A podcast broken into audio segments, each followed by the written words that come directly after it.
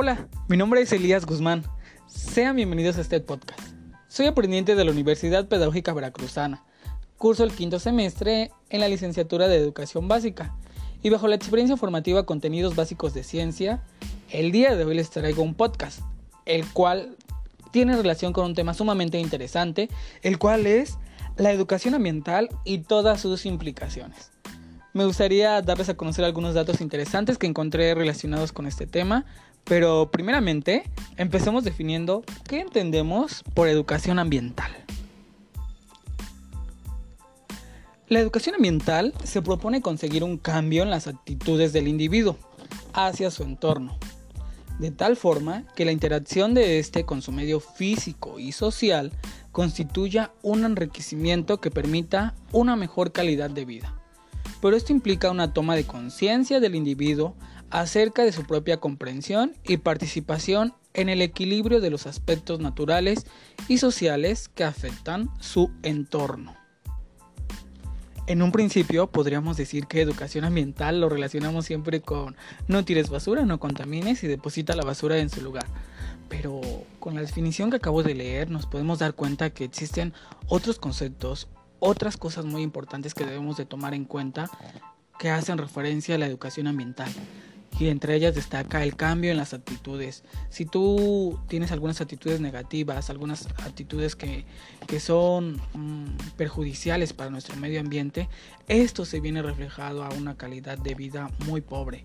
Entonces lo que busca la educación ambiental es que nuestra calidad de vida mejore gracias a estos cambios en las actitudes que tenemos de manera diaria y que tienen relación con nuestro entorno, buscando así un equilibrio, que fue también lo que nos decía la definición, ¿verdad? Bueno, y partiendo de esto, veamos qué más, qué más podemos hablar acerca de la educación ambiental. ¿Y qué creen? Algo que encontré sumamente interesante y que me gustaría compartir con ustedes es que actualmente en nuestro planeta, en todo el planeta, estamos viviendo una crisis global ambiental. Sé que se preguntarán, pero ¿por qué o qué tiene que ver esta crisis o a qué hace referencia? Y se los voy a explicar un poquito con, con lo siguiente que les voy a leer. La nueva crisis global penetra y sacude todos y cada uno de los fundamentos sobre los que se asienta la actual civilización y exige una reconfiguración radical del modelo civilizatorio. En esencia, ello significa el cuestionamiento de las mismas bases éticas del comportamiento humano o la estructura y dinámica de la familia, hasta las configuraciones que adquieren las nuevas tecnologías, las formas de participación y de gobierno, y las actitudes hacia el universo natural. Toda esta crisis global hace referencia a que nosotros como seres humanos tenemos un comportamiento algo perjudicial para nuestro medio ambiente.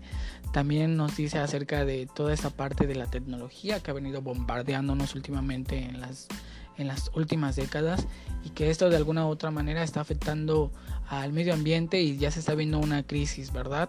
Eh, también nos hace referencia a lo que el gobierno está haciendo, qué actividades, qué campañas propone, pero sobre todo qué actitudes nosotros tenemos hacia nuestro universo natural, porque tenemos que estar viviendo en equilibrio y en armonía con otras, con otras personas, con otros eh, componentes naturales.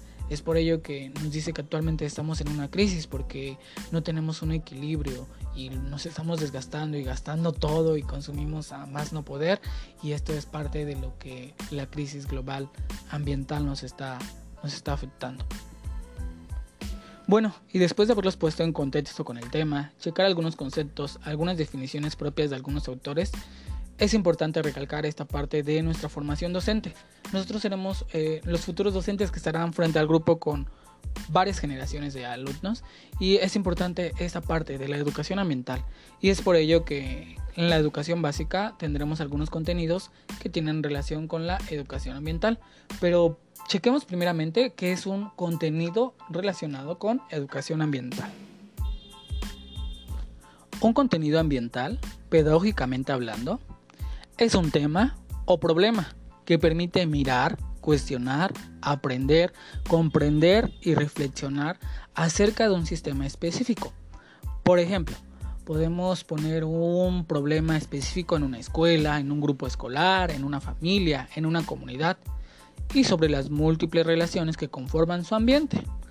Además, da la posibilidad de proyectar el ambiente de la comunidad, es decir, dialogar, consensuar, proponer y actuar comenzando por lo más cercano que tenemos. Los contenidos ambientales tienen que cumplir con ciertas características. 1. Refiere a una práctica cotidiana y objetos propios. Todo lo tenemos que relacionar con la práctica, con la vida cotidiana. De esta manera hacemos la relación y contextualizamos el contenido que queremos estar abordando. 2. Es un fenómeno complejo y por lo tanto requiere de un pensamiento más complejo. Aquí yo lo podría decir que el contenido ambiental también tiene que presentar un reto cognitivo para nuestros alumnos. 3. Remite a pensar acerca de la procedencia y destino del material de los objetos. Y aquí es como ir al trasfondo. Yo tengo un celular y qué es lo que pasa para que yo pueda tener este celular en mis manos. Ah, pues pasó por un, un, método de transformación, también un método de transporte o un medio de transporte. También se utilizaron ciertas tecnologías. 4. Remite a historizar la práctica cotidiana y a reconocer que éstas evolucionan. Y bueno, aquí sin duda alguna es acerca de lo que hacemos de manera diaria. No es lo mismo que hacían nuestros abuelos, nuestros antepasados, porque tenían prácticas totalmente distintas y estaban en un contexto totalmente distinto. Es por eso que es importante también que un contenido ambiental nos remita a esta parte. 5. Requiere la búsqueda de información. Un contenido tiene que permitirnos la indagación, la investigación, ir más allá, ver las fuentes bibliográficas, dar una opinión. A esto refiere la búsqueda de información, ir en busca de nuestro conocimiento. 6. Requiere de expresión y reflexión personal. Y bueno, sin duda alguna esto es un proceso por el cual cada uno de nosotros va pasando y nos lleva a una reflexión personal. Y esto se logra gracias al estudio cercano que tenemos con todos los problemas que estamos viviendo. 7. Requiere de diálogo y reflexión colectiva. Si nosotros no dialogamos, si nosotros no interactuamos con el resto de las personas y dialogamos acerca de los problemas que nos atañen y que sin duda alguna compartimos, mm, difícilmente se puede asegurar un contenido ambiental. Es importante el diálogo, es importante la reflexión colectiva. Y bueno, el último es el número 8 que dice, invita a la acción. Si nosotros en los contenidos ambientales no lo llevamos a la acción y solamente lo dejamos hasta el diálogo, hacia la reflexión, difícilmente estamos logrando un contenido ambiental. Lo que se busca es que nos pongamos en acción, que si ya analizamos los problemas, ya vimos eh, qué es lo que está afectando a nuestra comunidad, a nuestra escuela, pues pongamos acciones que nos ayuden y sobre todo hagamos una toma de decisiones que inicia de manera personal con nosotros mismos, con lo pequeño que podemos aportar, con las pequeñas acciones que cada uno de nosotros puede realizar. Existen contenidos ambientales propuestos que podemos eh, trabajar con nuestros alumnos y que estos contenidos nos van a ayudar a potenciar el pensamiento científico mediante la educación ambiental. Entre ellos destaca la alimentación, la vivienda, la migración, el juego y la comunicación. Y bueno, vamos a checar solamente uno, el cual es la alimentación, el cual a mí me llamó más la atención. La alimentación. Es una práctica cotidiana que todos hacemos y que sin duda alguna en algún momento lo tenemos que llevar a cabo en nuestra vida diaria. Esto incluye alimentos, incluye las bebidas, incluye los utensilios que se necesitan para la preparación, el servicio y la higiene. En la forma en que nos alimentamos se concretan nuestras relaciones con el entorno natural y con el ambiente. Y ustedes me dirán, pero ¿por qué? Si solamente se trata de comer. Pero si nos vamos más allá, tendríamos que reflexionar eh, de dónde viene, de dónde proviene, cómo, por qué y para qué el camino que tiene que recorrer cada objeto para llegar a nosotros, el costo que implica y las razones presentes en su elaboración, su utilidad, beneficios y prejuicios para la persona, la comunidad y el entorno, la forma en que obtenemos nuestros alimentos. Sin duda alguna, esto es un contenido sumamente importante y que a mí me llamó la atención demasiado. ¿Por qué? Porque en algún momento de nuestra vida nos hemos dado cuenta de que la alimentación ha cambiado y que no nos alimentamos igual que lo hacíamos una década atrás, por ejemplo. Entonces, es por eso que me llama mucho la atención este contenido y si lo podemos abordar de manera directa y bien planteada podemos obtener un impacto global en nuestros alumnos y sobre todo con pequeñas acciones que puedan tener relación con criterios de salud y sobre todo tener una vida saludable.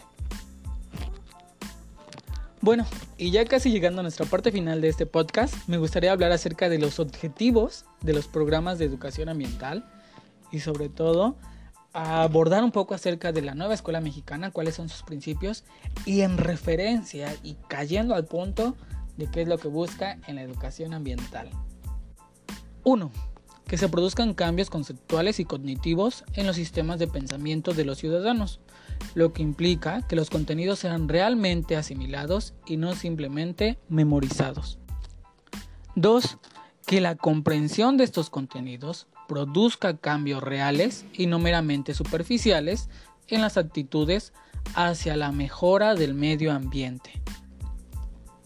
Y tres, que los individuos sean capaces de generar soluciones ante los problemas imprevistos que pueda plantear su relación con el entorno. Y bueno, con esa parte llegamos al final de nuestro podcast, no sin antes darles mis conclusiones y reflexiones de todo esto que estuve investigando acerca de la educación ambiental. Nosotros, como futuros docentes, tenemos la oportunidad de tener masa, masa, masa en nuestros alumnos. Nuestros alumnos eh, son esta masa que podemos estar moldeando y que podemos eh, ir perfeccionando, que podemos ir moldeando de acuerdo a las necesidades y a lo que son capaces de realizar. Es por ello de suma importancia que los contenidos tienen que estar vinculados entre la escuela y la sociedad. De esta manera tendremos alumnos que tengan un pensamiento crítico y reflexivo, pero que sobre todo lo puedan llevar a la práctica, que lo lleven a la acción, que no solamente se quede dentro de un salón de clases, sino que todo lo contrario, lo lleven a su comunidad, a su hogar, a su vida diaria y de esta manera generar cambios positivos, aunque sean cambios pequeños, pero que de alguna manera impacten en la educación ambiental de nuestros alumnos. Los dejo con estas reflexiones. Espero que les haya gustado este podcast y nos vemos hasta la próxima. Saludos.